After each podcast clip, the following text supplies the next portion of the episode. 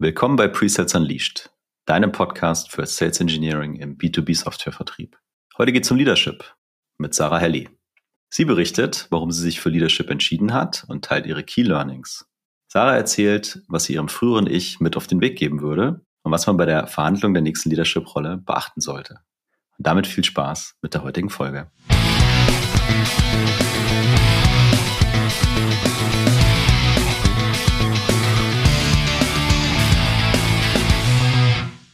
Ich bin Tim. Ich bin Jan. Gemeinsam etablieren wir Weltklasse Presales im deutschsprachigen Raum und machen dich zum Sales Engineering Rockstar. Wir helfen dir, deine Presales-Fähigkeiten zu entfesseln und kontinuierlich weiterzuentwickeln. Für mehr Spaß in deiner Rolle, höhere Winrates und begeisterte Kunden. So, lieber Tim, jetzt haben wir heute mehrere Dinge, die mir sehr gut gefallen. Zum einen nehmen wir einen Podcast in deinem Arbeitszimmer auf. Mhm. Wir stehen physisch zusammen. Und wir haben uns wieder einen tollen Gast eingeladen. Du hast viele Gemeinsamkeiten mit dir. Ihr wart nämlich äh, zur gleichen Zeit in Südafrika. In der gleichen Area, habt euch aber nie kennengelernt, wie ich gelernt habe. Und da ist viel passiert, dafür, äh, zu später vielleicht noch mehr. Äh, das war so 2011. Und äh, 2017 ging es dann wieder zurück nach Deutschland und dann ist eine unglaubliche Pre-Sales-Karriere losgegangen, nämlich vom Pre-Sales Consultant zum Senior Consultant, zum Teamlead in EMEA, zum Global Director Solution Engineering innerhalb von nur vier Jahren. Genau, das Ganze bei Momentus Technologies, vielleicht besser bekannt als Ungerberg. Dazu auch gleich noch mehr. Liebe Sarah Haley, ganz herzlich willkommen. Vielen Dank. Das war eine ganz schöne Anmoderation. Um es zu korrigieren, ich glaube, bald sind es fünf Jahre. Das hört sich jetzt schon so mega Overkill Speed-mäßig an, aber es war trotzdem schnell. Genau, also ist richtig, ne? aber du warst nach vier Jahren in der Director Rolle sozusagen drin. Deswegen habe ich gesagt, in vier Jahren bis, bis dahin. Und äh, ich würde mal sagen, more to come. So, wir reden später noch über Südafrika. Aber wir haben gesagt, das Thema heute für uns ist äh, Leadership und äh, Entwicklung. So, da, über deine Entwicklung haben wir gerade schon ein bisschen geredet. Tim ist äh, auch seit einigen Monaten in der Leadership-Rolle bei Miro, also im Presets Leadership frisch, relativ frisch dabei. Deswegen glaube ich, werden wir heute einen sehr schönen gemeinsamen Austausch haben. Und Jetzt bist du schon ja längere Zeit im Presets Leadership. Wir haben viele Dinge schon miteinander gemacht, Stammtisch, äh, viel Austausch gehabt. Aber warum eigentlich Leadership? Gute Frage. Vor allen Dingen, ich habe, glaube ich, vor nicht allzu ferner Zeit, also vor zweieinhalb Jahren mal gesagt, dass ich so ein klassischer Individual Contributor bin und dass ich jemand bin, der seine Hand nicht sofort bei einer Leadership Anfrage hebt. Ich habe mich auch nie um eine Leadership-Position beworben vielleicht ganz interessant als Hintergrund. Also ich war nie jemand, der gesagt hat, der nächste Schritt für mich ist automatisch ähm, Leadership. Ich bin eigentlich ein ganz, ganz großer Verfechter von dem Statement, dass man keine Führungskraft sein muss und keinen Titel braucht, um zu führen.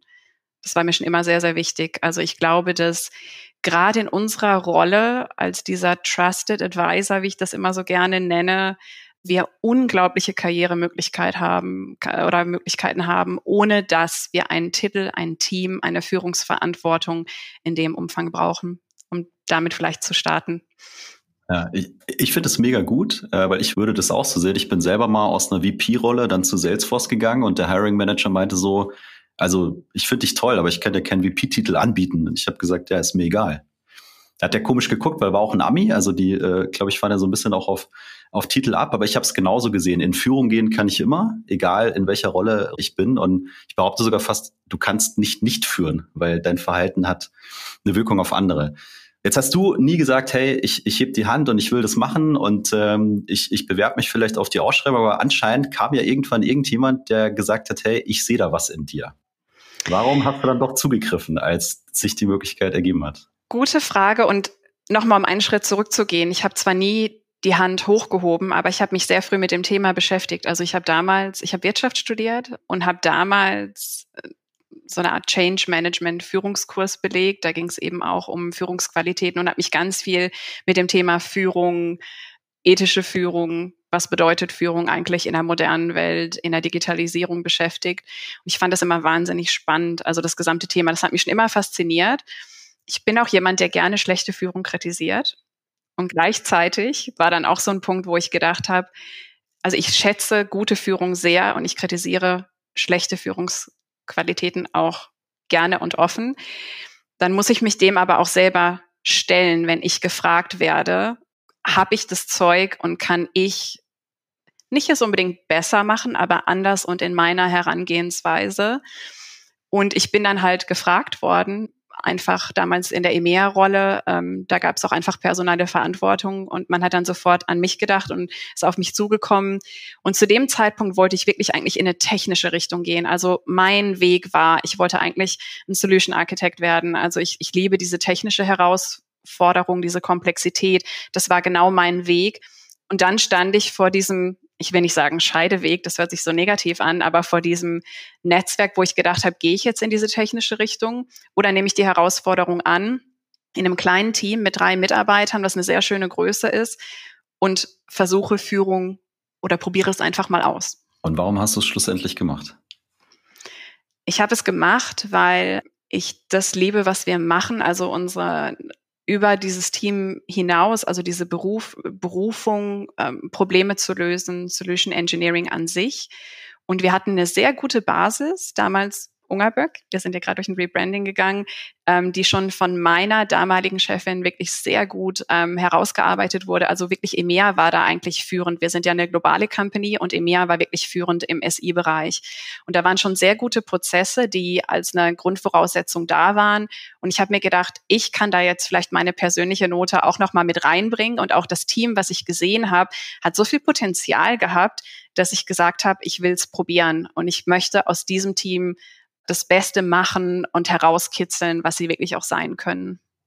Also ich finde es ein sehr äh, starkes Statement. Ich mag auch diese, dieses Demütige, wenn ich das so, so nennen darf, ne, sich selber zu hinterfragen und zu reflektieren, aber trotzdem auch anzunehmen, wenn wer anders kommt und sagt, hey, wir haben Vertrauen in dich, wir trauen dir das zu und dann im nächsten Schritt wieder zu sagen, boah, da sitzen so tolle Menschen, denen möchte ich helfen, noch toller, noch toller zu werden. Also ich, so mit meinen Gedanken höre ich äh, sehr viel, sehr viel guten Purpose raus, den du von Anfang an mit mit reingebracht hast. Bei dir so? Also ich habe mich da zum Teil gerade ein bisschen wiedererkannt bei dem, was die Sarah gesagt hat, insbesondere als du gerade darüber gesprochen hast, wie du durchaus auch offen Führung mal kritisierst, wenn du meinst, war jetzt vielleicht nicht optimal das habe ich schon auch oft in den vergangenen Jahren, also ich weiß jetzt nicht, ob es immer so äh, verbal innerhalb des Unternehmens, aber auf jeden Fall in meinem Umfeld oder mit, mit engen äh, Freunden habe ich mich da stark ausgetauscht und habe dann gesagt, also warum muss es eigentlich so laufen und nicht so, finde ich nicht gut. Und sicherlich auch mit Kollegen. Ich weiß gar nicht, ob ich jedes jemals meinen mein Vorgesetzten stark konfrontiert habe. Ich weiß nicht, ob das jetzt bei dir der Fall war, Sarah. Ich glaube, das habe ich weniger getan, aber zumindest hat sich bei mir da ist der Wunsch geboren, selber mehr Gestaltungsfreiraum zu bekommen. Und das hat einerseits was mit Führung zu tun, aber gleichzeitig hat das auch was damit zu tun, das habe ich ähm, also beispielsweise bei, bei Exactly, aber auch bei Seismic stark gemerkt, dass natürlich kann man sich in seiner IC-Rolle äh, total tief reinwursteln und du hast es gerade eben diesen technischen Pfad genannt, Sarah. Und gleichzeitig kann man aber auch sagen, okay, ich gucke mal links, was macht eigentlich so das Marketing? Ich gucke mal rechts, wie laufen eigentlich die Vertriebsprozesse? Vielleicht schaue ich sogar mal, was ist eigentlich mit dem Produkt? Wie gibt es da noch Impulse, die ich setzen kann? Und ich habe einfach gemerkt, äh, in die technische Tiefe reinzugehen, könnte ich wahrscheinlich auch, aber mich pinkt eigentlich mehr an, das ein bisschen holistischer zu sehen. Und habe dann schon in der IC-Rolle eben versucht, auch in Führung zu gehen und hier mal ein Angebot zu machen an crossfunktionaler ähm, Abteilungen und vielleicht auch dort zu unterstützen und habe dann aber auch gemerkt, irgendwo sind halt auch dem auch Grenzen gesetzt, weil als IC ist eben doch dann eben die Aufgabe, an Opportunities zu arbeiten und eben äh, die Deals mit reinzubringen. Und ja, und so ist dann bei mir der Wunsch erwachsen, vielleicht da mal einen Schritt in die Führung zu gehen, um eben diesen einen, diesen Wirkungskreis sozusagen größer zu machen. Aber ja, ganz klar, ist das irgendwie, äh, also jedenfalls war es bei mir so, äh, ganz lange habe ich mich gefragt, ist das jetzt wirklich das, was du tun möchtest? Äh, bist du dafür geeignet? Aber irgendwann habe ich dann gesagt, jetzt, jetzt machen wir das einfach mal. Ich kann da vielleicht noch mal kurz drauf eingehen. Ähm, also ich habe das wie so eine Art Experiment angesehen, als ich diese ähm, Teamlead-Rolle angenommen habe. Und ich gehe an sowas immer ran mit einer kompletten Deutungshoheit, die nicht am Anfang stattfindet, sondern ich gucke mir das immer an. Und ich bin jemand, der sich dann so Zielschritte setzt, so nach drei, sechs, neun Monaten. Und dann reflektiere ich immer komplett offen, was mir gefällt an der Rolle, auch welchen Impact ich haben kann, wo ich auch Schwächen habe oder wo ich mich verbessern kann. Und ich, man muss, glaube ich, so eine Rolle auch annehmen, um bereit sein und zu sagen, Führung gefällt mir überhaupt nicht. Und damit bin ich da auch rangegangen und habe gesagt, vielleicht stelle ich nach sechs Monaten fest, das ist absolut nicht meins. Und ich glaube, das ist ganz wichtig, dass man diese Freiheit im Kopf hat, dass man nicht dann in so eine Performerrolle kommt und einfach in dieses Hamsterrad gerät, sondern auch bereit ist zu sagen, Führung ist vielleicht überhaupt nicht mein Ding. Und zu dem Kritisieren von Führungskräften, also ich bin nicht jemand, der da, glaube ich, sehr laut ist. Ich bin immer jemand, der gerne zuhört und immer jemand, der gerne beobachtet. Und ich beobachte ganz ganz gern Führung, wenn sie wirklich toll ist. Und dann bin ich auch jemand, der das wirklich sehr schätzt. Ich nehme sehr viel mit aus schlechter Führung an fast Regeln für mich, was ich nicht machen möchte. Wie so ein Not-to-Regelbuch. How not to do it, ja. Das Disco-Deck ist der Schlüssel zum Erfolg für SDRs, Sales und Pre-Sales. Mit den 60 wichtigsten Fragen rund um Compelling Event, IT-Stack, ROI und sechs weiteren Kategorien bringt es deine Discovery auf die nächste Stufe. Hol dir jetzt das Disco-Deck auf www.discodeck.shop und verbessere deine Qualification und Discovery Skills. Link auch in den Show Notes. Vielen Dank für deine Unterstützung und jetzt zurück zur Folge. Jetzt äh, entnehme ich euren Ausführungen, ihr habt äh, sehr reflektiert eine Entscheidung getroffen, Führungskraft zu werden. Als ich das erste Mal Führungskraft geworden bin, war ich, glaube ich, null reflektiert. Ich fand es einfach geil, endlich mal Chef zu sein. und einen Titel zu haben. So, ich kann das jetzt heute auch äh, ein bisschen witzig erzählen, aber es war richtig scheiße. Und äh, ich bin damit massiv auf die Fresse geflogen, auch äh, nach relativ kurzer Zeit. Und dann setzte mal dieses Reflektieren ein. Und äh, dann habe ich an vielen Stellen gemerkt, pff, okay, du hast es einfach null drauf mit dem, was da passiert. Du musst noch so viel lernen. Äh, und du musst vor allem mal von diesem hohen Ross runtersteigen. Ne? So, das, also heute kann ich das sehr entspannt erzählen. Damals äh, habe ich das als sehr unangenehm und scherzhaft empfunden. Deswegen äh, finde ich das mega, wie ihr das gemacht habt, mit dieser ja, Reflektiertheit daran zu gehen und deswegen mit äh, dieser demütigen Haltung äh, daran zu gehen. Das habe äh, ich dann eben sehr schmerzhaft lernen dürfen und hatte dann aber Gott sei Dank Leute, die mich da unterstützt haben und ähm, dann ist für mich dann doch noch was bei rausgekommen, sage ich es mal so. Ach so, okay. ähm, Läuft bei dir. Und äh, das bringt mich, also ich wollte es jetzt äh, als Überleitung für die nächste Frage auch nutzen, weil jetzt bist du einige Jahre später, ne, hast verschiedene Ebenen und Führungsrollen ja auch durchlaufen, warst in dieser Teamlead-Rolle in EMEA, bist jetzt global verantwortlich für alle Presales-Leute und hast es in relativ kurzer Zeit gemacht, aber hast viele Eindrücke jetzt gesammelt. Wenn du heute in der Zeit zurückreisen könntest und deinem damaligen Ich, bevor diese Leadership-Rolle denn anfing, nochmal was mit auf den Weg geben könntest, was wäre das denn? Ach, das sind immer ganz, ganz viele Dinge. Wie ich gerade schon gesagt habe, man reflektiert ja auch immer so ein bisschen. Ich habe am Anfang zum Beispiel gedacht, in der globalen Rolle, meine größten Ängste waren, wie kann ich, also Remote Work, meine Teams sitzen ja auf der ganzen Welt, wie kann ich überhaupt ein Team schaffen, was in Australien, den USA, in Europa sitzt. Jeder von denen sitzt in einer anderen Stadt, sitzt in einem anderen Land. Wie kannst du es, ohne vor Ort zu sein, diesen Teamgedanken kreieren und dieses Team schaffen? Und wie kannst du vor allen Dingen auch für das Team ansprechbar und da sein und greifbar sein 24-7? Das war so eine meiner, meiner größten Ängste. Witzigerweise hat sich das herausgestellt, durch moderne Technologie haben wir die Möglichkeiten, wir müssen nicht mehr unheimlich viele Face-to-Face-Meetings machen. Face-to-Face -face ist extrem wichtig, um nach wie vor zwischenmenschliche Verbindungen zu schaffen. Und ich bin großer Fan davon, die Kamera anzuhaben. Ich bin auch nach wie vor ein großer Fan davon, lieber mal kurz zu sprechen, als immer nur Nachrichten zu schreiben oder E-Mails, die missinterpretiert werden können. Aber durch Kollaborationssoftware haben wir die Möglichkeit, auch über Zeitzonen hinweg unseren Alltag so zu gestalten, dass keiner von meinen Teamleuten oder auch ich 24 Stunden arbeiten muss. Wir können immer irgendwo aufhören, wo jemand anders ähm, oder anfangen, wo jemand anders aufgehört hat. Wir können Dinge aufgreifen. Wir haben zum Beispiel so ein Global Pre-Sales Radio oder Global SE Radio gestartet, wo wir wirklich über den Erdball einfach, ich kann sehen, wenn jemand aufsteht, wenn jemand ins Bett geht, wenn jemand dann wieder online kommt und wir nutzen das auch wirklich so zum privaten Austausch. Äh, wir haben verschiedene Foren geschaffen, wo wir uns miteinander vernetzen können. Wir nutzen wirklich Software zum, zum Maximum, um an gewissen Projekten zusammenzuarbeiten. Das war somit meine größte Angst. Das ist überhaupt gar keine Angst, die ich jetzt noch mal irgendwie hätte, sondern ganz im Gegenteil was ich jetzt gelernt habe in diesem Prozess auch ist, als SIs haben wir ein begnadetes Talent, dass wir immer Probleme lösen wollen, wenn wir sie sehen. Und ich habe jetzt wirklich dieses globale Team und das ist an sich schon eine wahnsinnige Herausforderung. Aber als, als Unternehmen transformieren wir und verändern wir uns gerade extrem stark.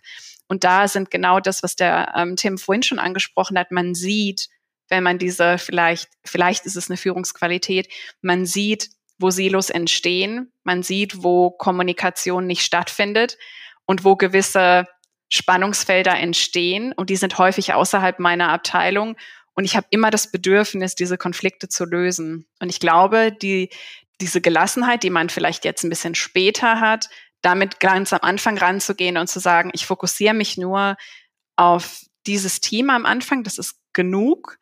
Heißt nicht, dass ich nicht helfe oder nicht anderen Abteilungen gegenüber aufgeschlossen bin, aber das ist mein Fokus.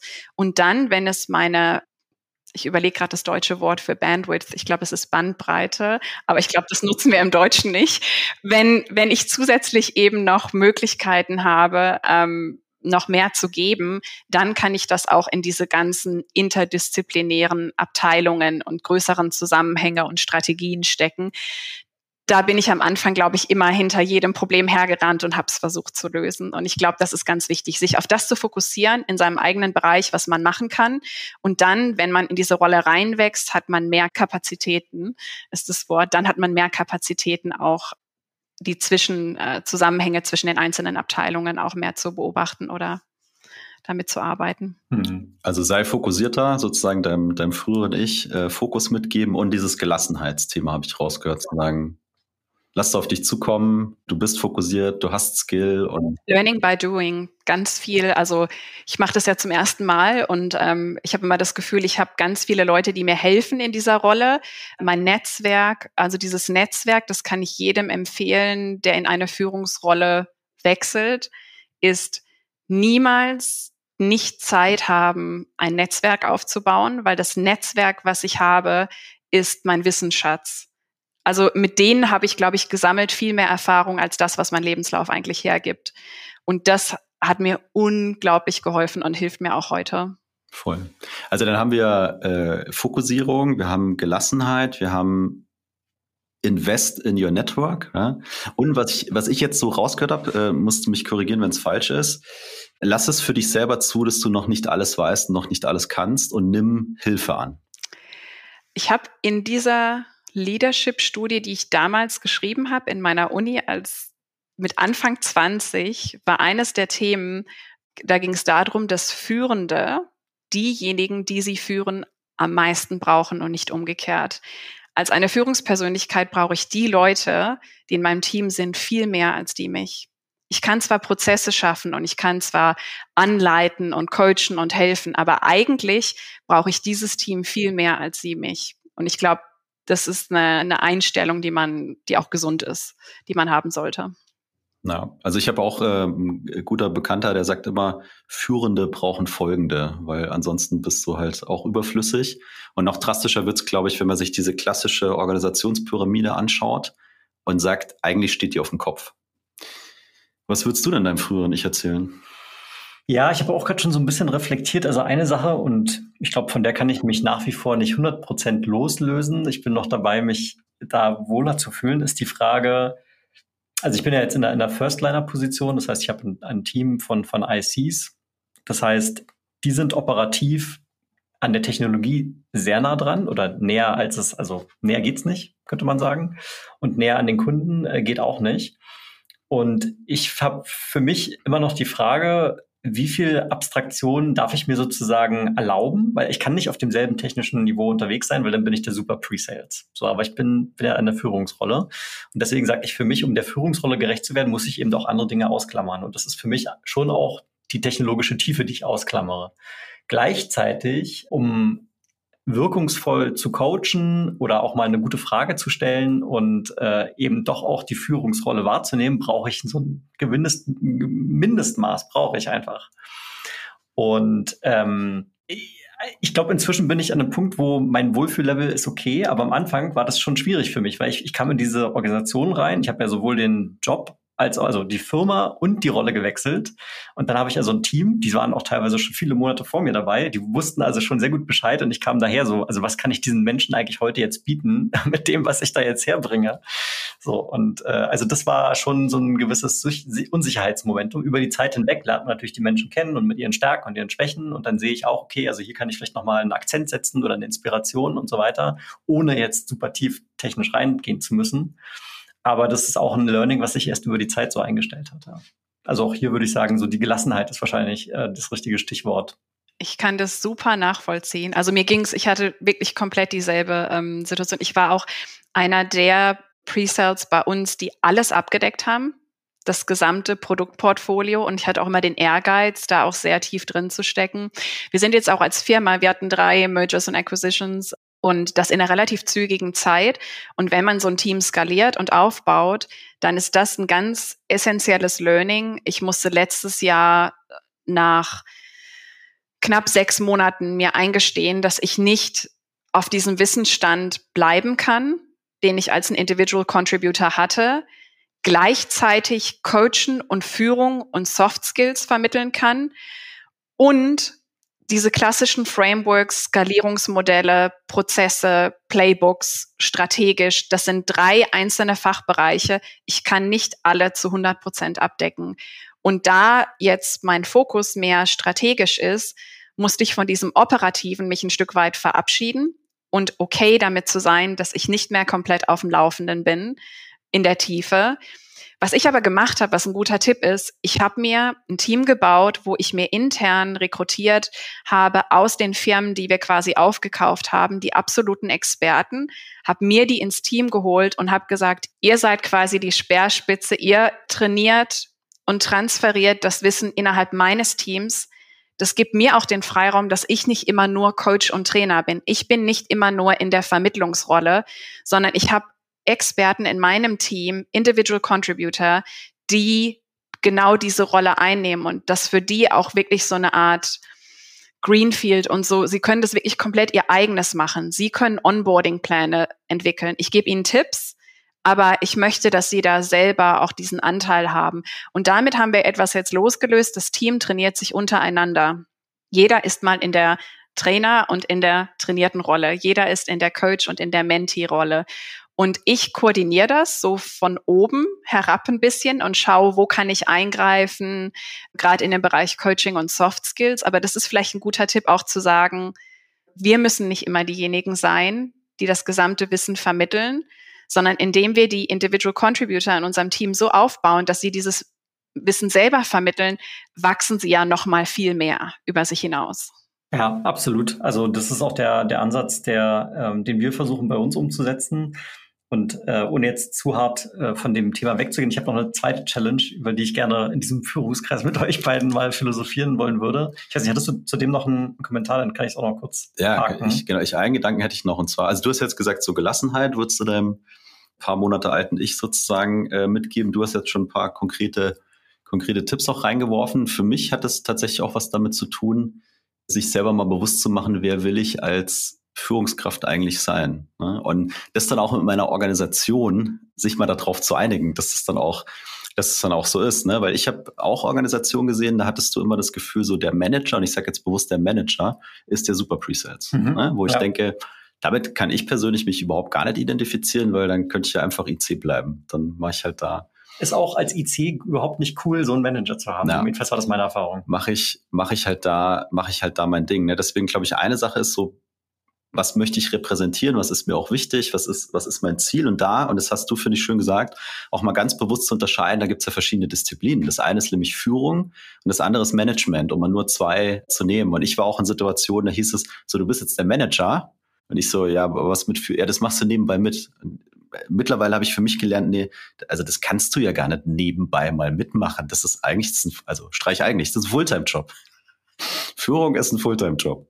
So, und äh, für sich selber dann mal bewusst zu machen, wer möchte ich da sein, was möchte ich da repräsentieren, welchen Impact möchte ich haben und dann eben auch gucken, harmoniert das mit meiner Organisation. Ne? Also ich hatte auch schon Situationen, wo ich das Gefühl hatte, eigentlich ist die Erwartungshaltung an mich, dieser super Preseller zu sein. Der möchte ich aber gar nicht sein, ja, oder wollte ich zu dem Zeitpunkt nicht sein. Und je nachdem, wie das dann sich vielleicht zugespitzt hätte, äh, dann muss ich vielleicht auch eine Entscheidung treffen. Ne, weil ich dann sage so, also ich würde gerne da in dieser Rolle sein, Führungsrolle, Leadership-Rolle, aber halt nicht so. Und das war für mich oder ist für mich immer wieder ein ganz, ganz wichtiges Learning und hat eben ganz viele Facetten, aber fängt eben wieder bei mir an. Wer will, wer will ich da sein? Was ist mir wichtig? Da gibt's noch einen kleinen Tipp. Wollt ihr, dass ich den mal ja, kurz dazu sagen, wie man das am besten ähm, auch lösen kann? Wir haben das jetzt als Teil unseres ähm, Revenue Leadership Teams gemacht. Es gibt so eine Art Skalierung, wo man sich mal hinsetzt und sagt, wenn ich jetzt in meiner Rolle meine Zeit runterbreche auf operative klassische Business-Fragen, Coaching, Führung, wenn man das mal runterbricht in diese einzelnen Säulen und sich einfach mal so ein paar Wochen am Stück, nicht nur eine Woche, die kann ja mal aus der Reihe tanzen, sich anschaut. Und ich weiß, das ist ein Zahlenspiel, aber sich mal anguckt, wie viel Stunden man auf ich sage jetzt mal, wenn ich ein RFP beantworte, das ist eine klassische operative Rolle, wie viele Stunden meiner Zeit nimmt es ein? Wie viele Stunden verbringe ich damit, Leute zu coachen? Directes One-to-One-Coaching. Wie viel Zeit ähm, verbringe ich damit, strategische, unternehmensübergreifende Aufgaben und Problemstellungen zu lösen? So. Und dann hat man das, wenn man sich das mal aufbereitet, dann wird einem das manchmal klar.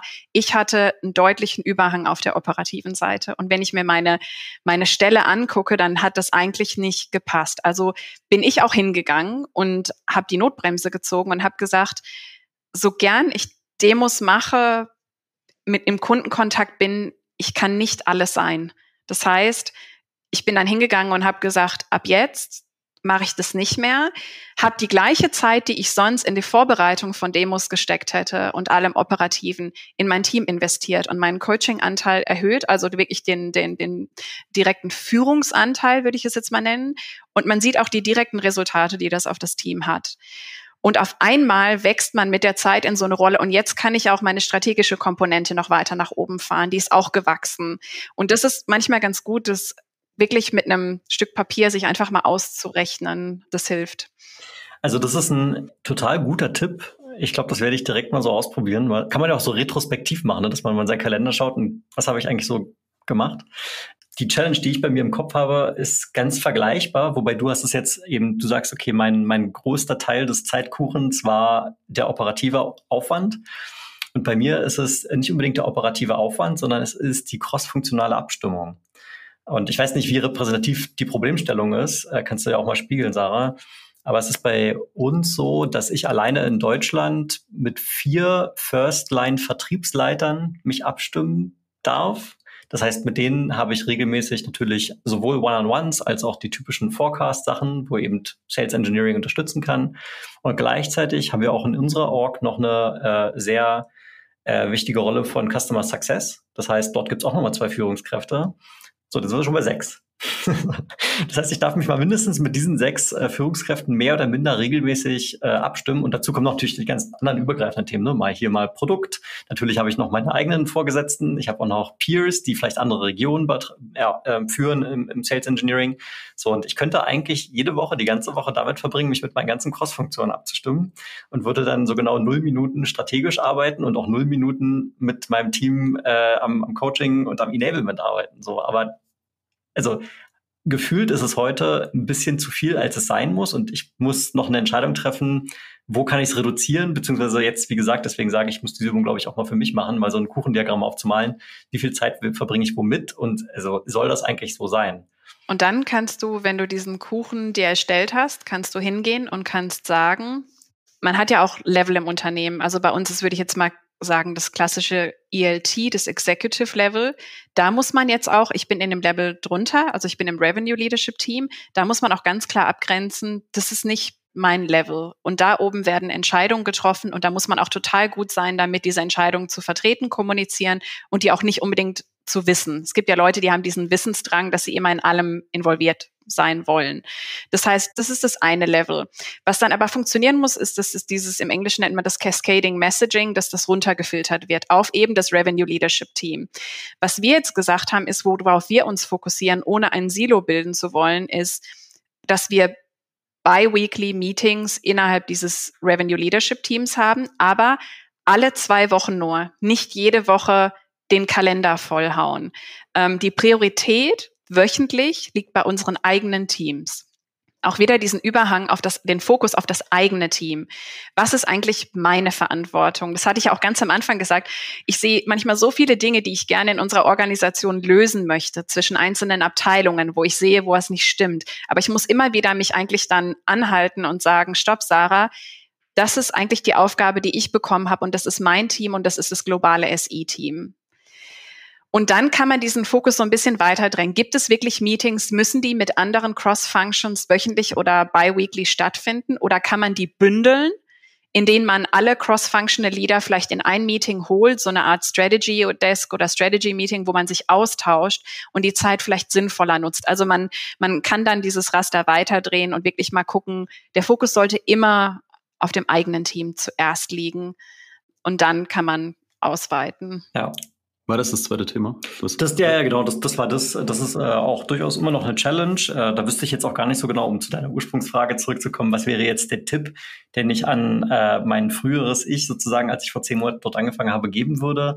Vielleicht würde ich den Tipp mir selbst geben, schau mal, dass du von Anfang an das mit einem starken Bewusstsein machst, wo du praktisch den Hauptteil deiner Arbeit verbringst und gleich das mal mit dem ab, was du glaubst, was richtig ist und auch mit dem ab, was von dir erwartet wird, äh, was ja auch nochmal eine dritte Dimension ist. Genau. Ja, absolut. Und ich glaube, was du gesagt hattest, ich habe, glaube ich, ein ähnliches Konzept in dem äh, Leadership-Buch von dem John Kerr gelesen. Also schreib dir mal bewusst diese, äh, also guck dir deinen Kalender an, schreib dir bewusst raus, was du da eigentlich tust, damit du es mal visuell quasi vorm Auge hast und dann im Endeffekt auch sofort erkennst, okay, hier ne, muss ich was ändern. Ja. ja, packen wir mal in die Shownotes. Ich muss eingestehen, ich habe selber noch gar nicht gelesen, wobei ich John Care Mastering Technical Sales als eines der genialsten Bücher für Sales Engineers äh, ansehe. Von daher wird es mal Zeit, die, die Leadership-Variante auch mal zu lesen. Aber du hast schon öfter davon geschwärmt. Ja, ich habe es auch gelesen. als, nicht als Audiobook? Nee, äh, das hätte ich jetzt eher erwartet. Gibt es leider nicht als Audiobox. Es gibt manch, manche Dinge muss ich tatsächlich lesen. Wobei, vielleicht kann bald ChatGPT mir das alles vorlesen. Wir gucken mal. Ich spring mal äh, so in, den, äh, in meinen äh, geistigen nächsten Abschnitt rein und würde äh, dich mal bitten, mal so ein 360 zu machen. Ne? Ich habe das in meinem Kopf habe ich das genannt Dinge, über die du bezüglich Leadership heute immer noch sofort den Kopf schüttelst. Du hast da vorhin so ein bisschen gesagt, du nimmst sehr viele Dinge wahr, kritisierst vielleicht auch direkt und äh, indirekt oder hast viele Learnings davon. Aber wenn du es 360, und mit 360 meine ich bei dir selber, über dir, bei neben dir, bei unterhalb von dir, mal so guckst, was, was sind die Dinge, die dich sofort anpingen, wo du da sitzt und denkst, nee, kann doch nicht wahr sein. Ach, der, es fängt an mit dem Klassiker, dass man sich in Unternehmen anschaut, wer rückt in so einer Leadership-Position nach. Ganz häufig sind es Leute immer noch, auch in der heutigen agilen, selbst in Softwareunternehmen, die, die am längsten da sind, die, die vielleicht einen linearen Lebenslauf haben oder ähnliches. Ich bin ein Riesenfreund davon und das habe ich eben auch im Ausland gelernt oder in meiner Zeit in Südafrika. Ähm, in vielen New World Nations ist eigentlich relativ egal, was du studiert hast. Es ist dieses Abstrakte und das Führungsvermögen, was zählt. Ähm, es ist auch die Persönlichkeit, die da eine Rolle mitspielt. Quereinsteiger, gerade in unserer Branche, ganz, ganz wichtig. Ich glaube, da können wir nicht mehr dieses traditionelle hierarchische Modell immer anwenden. Ähm, das zwingt nämlich auch ganz viele Leute, die vielleicht gar keine klassischen Führungsstilfähigkeiten haben, dass sie glauben, wenn sie weiterkommen wollen in einem Unternehmen oder woanders, müssen sie diesen Schritt gehen. Ich glaube, wir haben ganz viele Leute in Führungspositionen, die eigentlich nicht dahin gehören und die da eigentlich auch nie sein wollten und die auch teilweise nicht sich selbst da wirklich wohlfühlen. Aber es halt eben machen, sei es um Gehalt, Prestige und ähnliches. Ein anderes Thema ist, so von der, wo ich immer wieder mit dem Kopf schüttel, ist ähm, selbst in der heutigen Zeit so ein klassisches Micromanagement. Wir haben ja über so viele Dinge gesprochen heute. Ähm, Kontrollverlust. Also ich habe, ich sehe so viele oder habe so viele Leute gesehen, die in der Führungsposition waren, die immer diesen Angst vor Kontrollverlust haben, immer alles überwachen müssen, dreimal nachprüfen müssen, immer gehört werden müssen, immer noch ihren Senf dazugeben müssen. Also ich finde eigentlich, dass Führung da passiert, wo man die Leute zusammenbringt und so eine Art Ecosystem äh, schafft. Ich nenne das immer so die grüne Wiese, wo die Leute ein Haus drauf bauen können und wo man wirklich diese Dinge wie Vertrauen, auch Kritik zu üben, sich gegenseitig aufzubauen, verletzlich zu sein, nicht alle Antworten zu haben, dass das so ein Ökosystem ist, wo ganz Tolles entstehen kann, wo Kreativität, Zusammenhalt, Wohlfühlen passiert. Da werden die Leute zu Brand Ambassadors in, in ihrer ganz authentischen Art und Weise. Ähm, und das ohne irgendwie so ein Führungsbuch gelesen zu haben oder irgendetwas, aber sich selber in Führung vielleicht zurücknehmen. Es geht ja gar nicht um mich hier, sondern es geht eigentlich um das Team. Und wenn ich am Ende so viele Prozesse und Frameworks erstellt habe, die so gut sind, dass ich eigentlich morgen gehen kann und den Schlüssel irgendwo hinhängen kann und der Laden perfekt weiterläuft und die Leute Spaß haben an dem, was sie machen, sich bestätigt fühlen, dann habe ich alles richtig gemacht. Das ist eigentlich so mein, meine Beobachtung. Ich finde es toll. Ich sag auch, also ich habe vorhin erzählt, am Anfang natürlich nicht, ne, aber ab einem gewissen Zeitpunkt habe ich auch gesagt, ich arbeite hier dran, mich überflüssig zu machen. Genau, dann kommen solche Sachen, was, äh, was du gerade gesagt hast. Jetzt ist mir spontan noch ein Gedanke gekommen, und die gleiche Frage will ich dann dir auch stellen. Jetzt hast du ja eine Journey hinter dir, ne? Über mehrere Jahre schon in, in verschiedenen Rollen, hattest äh, verschiedene Leute, verschiedene Menschen in deinem Team, Akquisitionen, die dazugekommen äh, sind. Was sind denn so die, ich, ich will dann immer sagen drei oder vier oder zwei, also such dir aus, was dich anfängt. Aber was sind die Dinge, die du als Führungskraft ultimativ von den Leuten gelernt hast, die dich bereichert haben auf dieser Reise bisher, für die du da verantwortlich sein durftest? Ganz gute und tiefe Frage. Jetzt muss ich gucken, dass ich da wirklich jetzt die Top zwei oder irgendwas nehme. Vielleicht mal aus dem Bereich Mentoring. Also ich hatte auch immer das, ich will nicht sagen, es ist nur Glück, weil ich frage auch danach. Es gehört ja auch dazu, Mentoring einzufordern. Ich hatte das Glück, dass ich mit ganz vielen smarten Menschen in der letzten Zeit und auch davor zu tun hatte, die mir zum einen mitgegeben haben, dieses klassische, im Englischen sagt man Lead with a Why. Ich versuche gerade, wir befinden uns ja in Zeiten des Wandels, bei allem, was ich tue, versuche ich so klar und deutlich zu kommunizieren, wie ich kann und jedes Mal zu erklären, warum. Fast bis zum Abwinken. Also bei allem, was ich irgendwie in den Raum schmeiße, Dinge, die bei uns im Unternehmen passieren, die in der Tech-Branche gerade passieren, das, das Why, das Warum zu erklären, um, dem Le um den Leuten auch so dieses Big Picture zu visualisieren. Das hilft unglaublich. Wir haben das jetzt bei uns gesehen, dass die Abteilungen, die hatten den höchsten NPS-Score, wo ich sagen würde, dass die, die Leader am meisten kommunizieren in Zeiten von Wandel die, die am transparentesten und am meisten kommunizieren. Also das war so ein absolutes Learning. Nie einfach irgendwie eine E-Mail da raushauen oder eine Message oder ein Statement, sondern immer dazu erklären, warum und wieso. Warum machen wir diesen Wandel? Warum tun wir genau, was wir tun? Wo wollen wir hin und was kommt am Ende dabei raus? Also das ist so mega wichtig. Dann habe ich aber auch von meinen Teammitgliedern gelernt, wie unglaublich wichtig es ist, sich frei entfalten zu können, ohne in so eine Box gesteckt zu werden. Also Freiräume zu bekommen, immer noch mit Coaching, aber äh, man selber zu sein, nicht sich gegen andere messen zu müssen, gegen so eine Art Idealbild, ne, in die Fußstapfen von XYZ oder ähnliches zu gehen. Also das ist immer ein Feedback, was sie mir auch immer mitgegeben haben, ist zu sagen, ich liebe es hier in diesem Team, weil ich ich selber sein kann, weil ich meine Demos in meiner Art und mein, meiner Persönlichkeit machen kann, was mir wichtig ist. Und ich glaube, so diese Individualität zu bewahren, auch wenn man skaliert und standardisiert, ist wahnsinnig wichtig, dass, dass jeder eben ein Individuum ist und in der einzigartigen Art und Weise kommuniziert, wie Leute das halt eben machen. Ja, ich finde, das sind zwei sehr schöne Punkte. Du hattest jetzt ganz viel Zeit, über die Frage nachzudenken. ja, ist keine einfache Frage. Ich weiß. Ist keine einfache Frage. Und also zwei Dinge sind mir tatsächlich auch in den Kopf gekommen.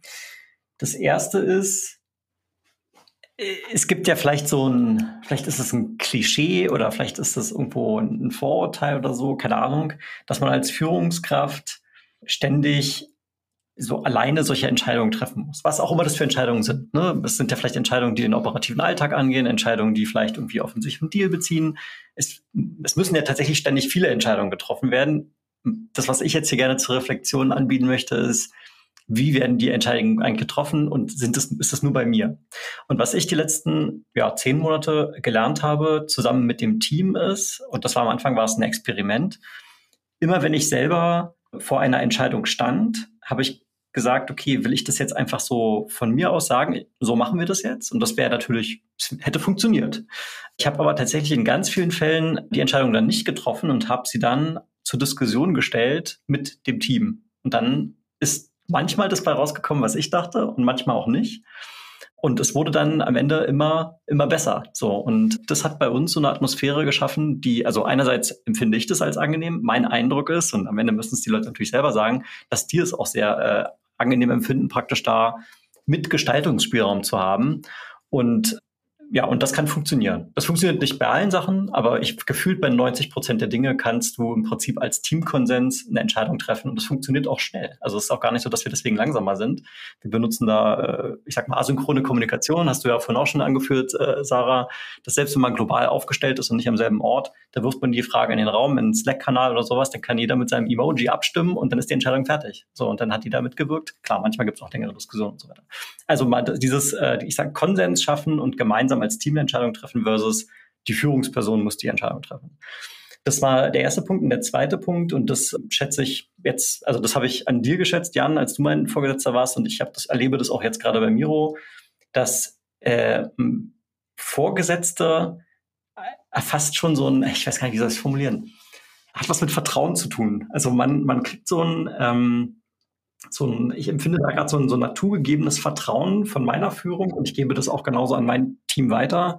Und ich merke, dass das insgesamt für die Arbeitsatmosphäre total zuträglich ist und dass es den Leuten Spaß macht, ohne dass äh, da ständig von, du hast Sarah auch gerade schon davon gesprochen, von dieser Kontrolle, von diesem nochmal sicher gehen, war das jetzt gegeben, war das jetzt gegeben, was jetzt nicht heißt, dass wir nicht irgendwie als Team sicherstellen, dass die Sachen getan werden. Natürlich findet dort Kommunikation statt, aber es hat nichts was, es ist nicht angstgetrieben, sondern es gibt ein, eine Vertrauensbasis, auf der jeder sich seiner Verantwortung und seiner Aufgaben bewusst ist und dann wird es so getan.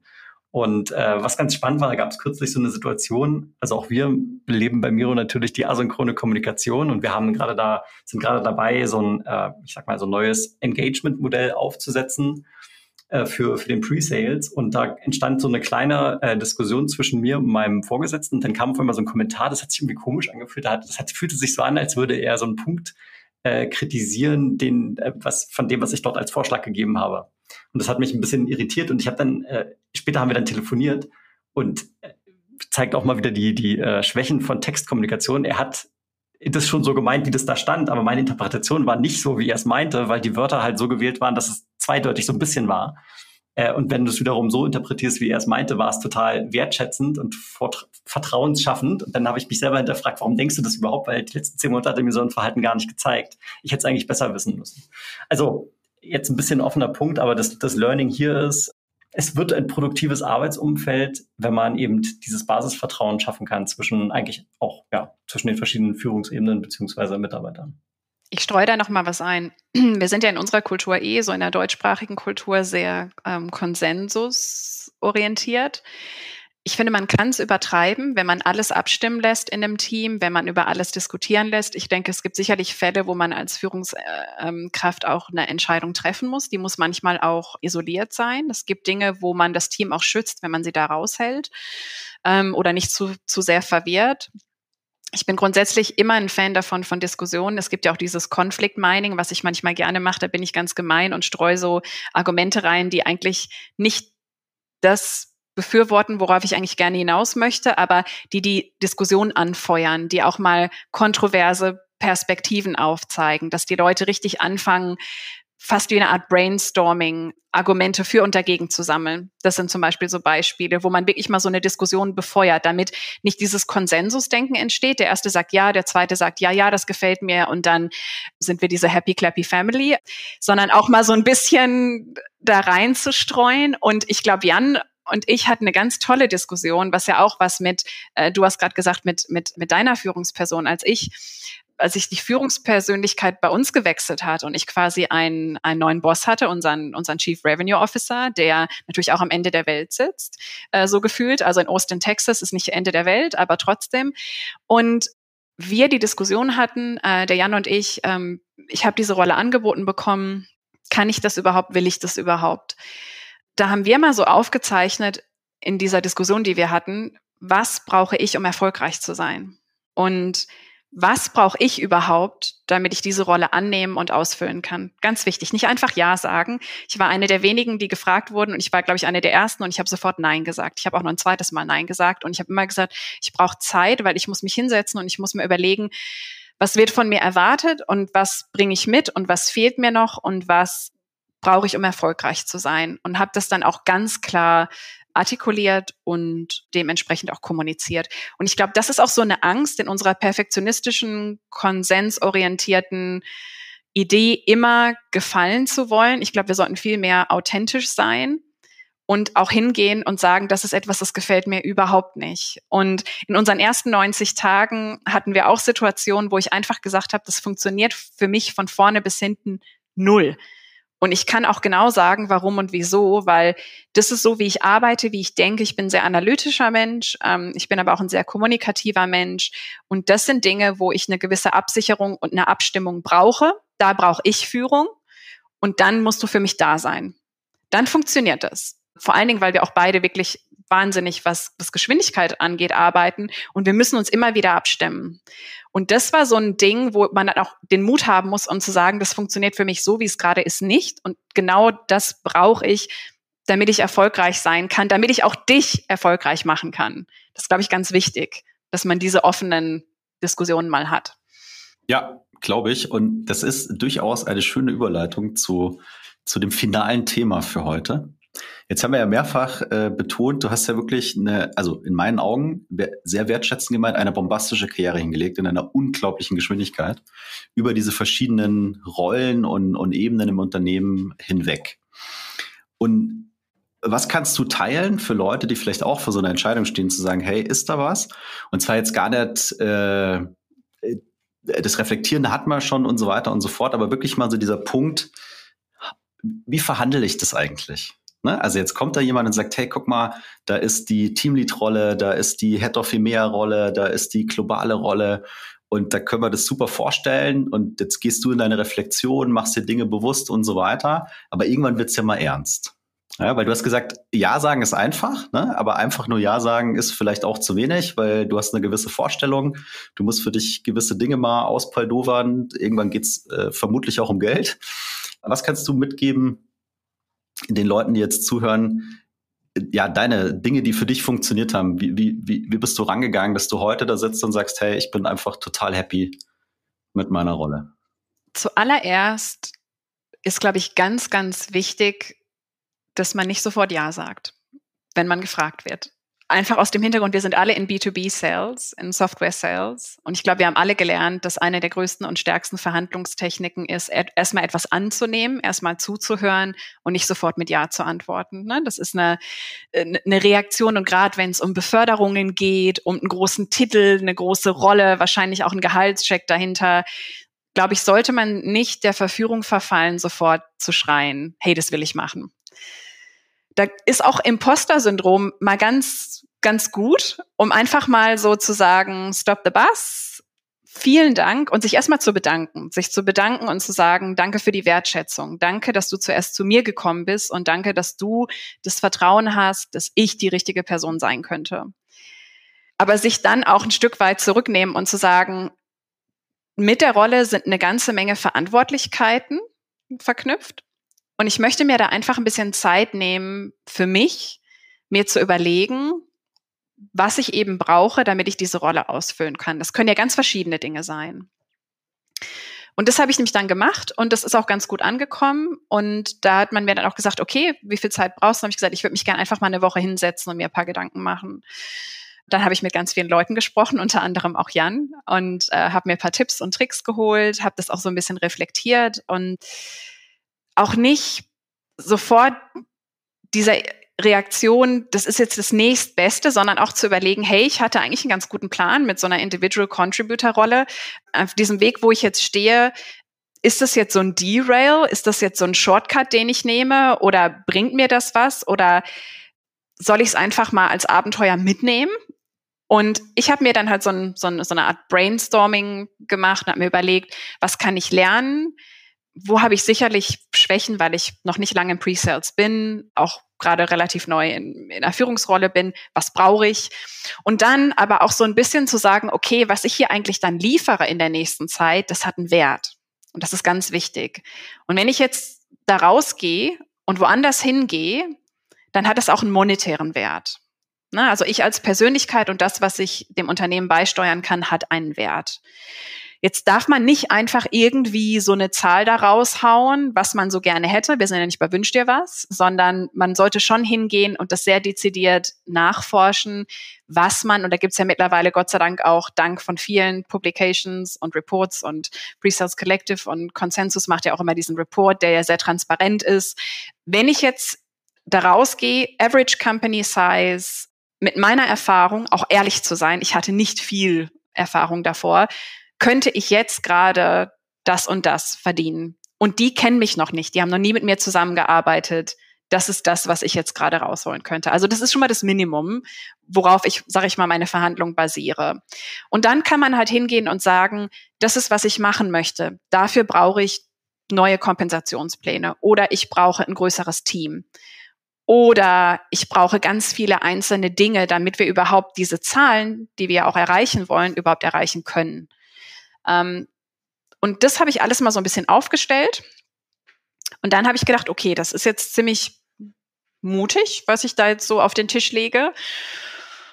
Und dann habe ich die einfache Antwort bekommen, dass das, was ich da mache, sehr erwachsen und sehr gereift ist, weil ich mir wirklich von Anfang bis Ende einen Plan gemacht habe, wie ich das erreiche, für, für was ich am Ende verantwortlich sein werde und was für ein Wert dagegenüber steht, den Wert, den ich mitbringe ja, und ich bin in der Rolle und ich bin in der Situation und davon kann man, glaube ich, schließen, dass das so ganz erfolgreich gelaufen ist. Aber das ist einfach, mein, mein Tipp ist, jeder von uns bringt einen Wert mit, sich dessen Wert bewusst zu sein. Der sollte nicht arrogant einfach aus der Luft gegriffen sein, sondern der sollte nachvollziehbar werden, sein, der Marktwert, den man da positioniert, aber auch mal ein bisschen vor Augen führen, was man bereits geleistet hat und was man leisten kann, aber sich auch ganz bewusst sein, dafür brauche ich und auch einfordern dieses oder jenes. Das kann eine Weiterbildung sein, das können strukturelle Veränderungen sein, zusätzliches Personal, Mentoring, Coaching, das können so viele Dinge sein. Aber auch die einverlangen. Ne? Es ist immer ein Give and Take. Ich finde es äh, mega, vor allem den Teil, den du gerade vorher noch gesagt hast, Du bist ja schon mit sowas wie einer Vision dann dahin gegangen. Hast nicht nur gesagt, so ja übrigens, wenn ich jetzt da Global Head Off werde, dann äh, lass mal hier die Kohle rüberwachsen, sondern du hast hier ganz bewusst Gedanken gemacht. Und ich bin mir sicher, ohne dass ich dabei war, dass das für das Gegenüber schon extrem wertvoll war, weil da ja so viele Reflexionen und Gedanken im Sinne der Company schon drin stecken, ja, und äh, wahrscheinlich in dem Moment jemand sehr viel Bestätigung gefühlt hat, dich überhaupt angesprochen zu haben. Also und und dann glaube ich ist wenn du deine Forderungen dann aufmachst, ne, jetzt unabhängig von der Höhe, so dann kannst du das auch ganz anders mappen und dann hat es in dem Moment wahrscheinlich nochmal einen anderen Wert, ne, weil du vorher einfach schon was reingegeben hast und bewusst auch gesagt hast, gib mir mal eine Woche Zeit, ich muss mal nachdenken und muss mal reflektieren. Also ich find's mega. Und äh, ich kann dir nur noch mal von Herzen gratulieren, dass du heute in der Rolle bist und immer noch Spaß dran hast. Danke, danke. Nicht dafür. Und äh, wir haben immer eine schöne Abschlussfrage für, für alle unsere Podcast-Gäste. Die kommt vermutlich für dich wenig überraschend, weil du schon ein paar, paar Episoden gehört hast. Aber wenn du jetzt eine WhatsApp-Nachricht an alle Pre-Sales-Menschen auf diesem Planeten schicken könntest, was würde denn da drin stehen? Ich habe eure Podcasts gehört und bin trotzdem nicht vorbereitet. Und auch das ist gut. Führungskräfte müssen nicht immer eine Antwort auf alles haben. Aber lass mich kurz überlegen, was, was würde ich sagen? Eine WhatsApp-Nachricht an alle Pre-Saleser da draußen. Wenn ich mal kurz in die Reflexion gehen darf. Ursprünglich stand da ja mal SMS. Oh, Text sogar, noch kürzer. Mm. Genau, genau, das ist nämlich der Punkt. Mit WhatsApp hat man so ein bisschen so das Fass geöffnet, weil WhatsApp kann ja im Prinzip unendlich lang sein. Ja, SMS hat so 160 Zeichen. Eine SMS mittlerweile merkt das auch. Aber kennt, kennt halt keiner mehr. Naja, sorry. Du kannst auch eine SMS schicken. Ich würde jetzt einfach, und weil ich immer noch ganz viel Englisch denke, ähm, eins meiner Mottos, die ich eigentlich jedem mitgeben will, ist immer don't treat your Authenticity for Approval, sagt man im Englischen. Das würde ich an alle schicken. Ich glaube, wir sind auch in dieser Social Engineer Rolle sehr. Wir sind alle auf Social Media vertreten. Wir sind alle da draußen. Wir versuchen uns die ganze Zeit zu verkaufen vor dem Kunden, intern im Unternehmen und authentisch bleiben in der digitalen Welt würde ich jedem mitgeben. Diese Persönlichkeit zahlt sich bei dem, was wir machen, dreimal aus. Und damit kann ich nur sagen, liebe Sarah, mega, dass du da warst. Vielen, vielen Dank für die ganzen Insights. Sagst du auch Danke, oder? Danke, Sarah. Gerne, gerne. Es war mega cool mit euch. Es, es hat uns megamäßig gefreut und ich hau jetzt doch schnell die Abmoderation raus. Das war für dich Presales Unleashed, dein Podcast für Sales Engineering im B2B-Softwarevertrieb mit Tim und Jan. Wenn du deine Presales-Fähigkeiten entfesseln willst, egal ob als Einzelperson oder als Team, dann sprich uns sehr gerne direkt auf LinkedIn an. Schön, dass du wieder dabei warst und bis zum nächsten Mal.